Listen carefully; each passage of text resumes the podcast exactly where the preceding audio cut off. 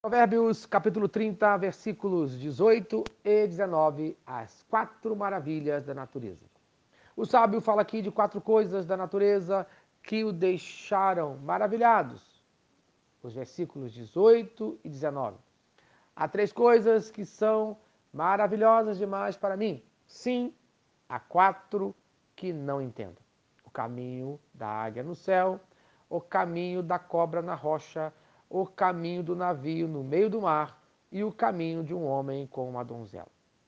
Esses caminhos são difíceis de entender porque não deixam rastros que possam ser seguidos. Em primeiro lugar, o caminho da águia no céu. Voa bem alto, de maneira majestosa, e também faz mergulhos, conforme Jeremias, capítulo 48, versículo 40. Assim diz o Senhor: Vejam, uma águia planando estende as asas sobre Moab. Tem força, conforme Isaías, capítulo 40, versículo 30. Os jovens se cansam e se fatigam, e os moços de exaustos caem. Mas os que esperam no Senhor renovam as suas forças, sobem como asas como águias, correm e não se cansam, caminham e não se fatigam. Vejam os verbos sobem, correm, caminham. Deus dá uma nova vida para o seu povo. Algo maravilhoso, sem explicação. Em segundo lugar, o caminho da cobra na rocha. A cobra está em completo contraste com a águia. A águia das alturas olha para baixo. A cobra só pode mover-se na terra, olha de baixo para cima. Apesar de não ter membros, se move também de maneira maravilhosa. Enquanto a águia é comparada com a força que Deus dá para o seu próximo, para o seu povo. A serpente é comparada com o inimigo de nossas almas, conforme Apocalipse capítulo 12, versículo 9.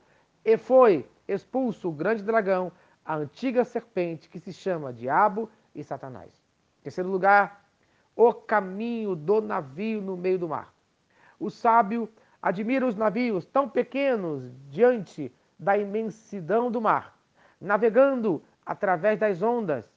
Mais uma vez fica maravilhado com a sabedoria dada por Deus aos homens para realizar tamanha façanha. O marinheiro navega pelos sinais naturais deixados por Deus. Em Salmo, capítulo 107, versículos 23 e 24. Os que, tomando navios, descem aos mares, os que fazem tráfico na imensidade das águas, esses veem as obras do Senhor e as suas maravilhas nas profundezas do abismo.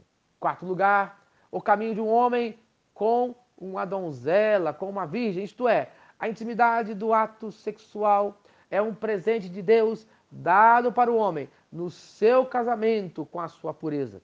Em Hebreus, capítulo 13, versículo 4, digno de honra entre todos seja o matrimônio, bem como o leito sem mácula, porque Deus julgará os impuros e adúlteros. Podemos admirar a criação de Deus sem compreendê-la. Essa criação aponta para o seu Criador, que é muito maior que a sua própria criação, é claro. E conforme fala Isaías, no capítulo 55, versículo 9: Porque assim como os céus são mais altos do que a terra, assim são os meus caminhos mais altos do que os vossos caminhos, e os meus pensamentos mais altos do que os vossos pensamentos. Amém. Mas o melhor para toda a criação, o melhor caminho, falou Jesus em João, no capítulo 14, versículo 6. Eu sou o caminho, a verdade e a vida. Ninguém vê ao Pai senão por mim. Amém. Essa é a maior de todas as maravilhas criadas pelo Criador.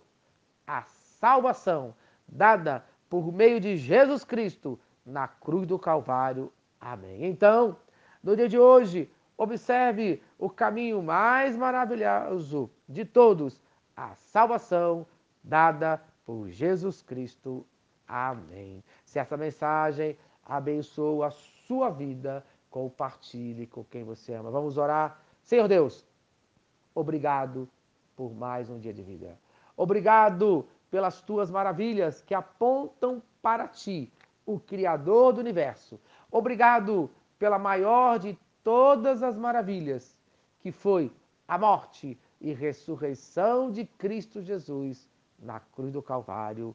Amém e amém. Eu sou o pastor Eloy, sou pastor da Primeira Igreja Batista em São Miguel Paulista, localizada na rua Arlindo Colasso, número 85, no centro de São Miguel Paulista, São Paulo. E lembre-se, Deus no controle sempre.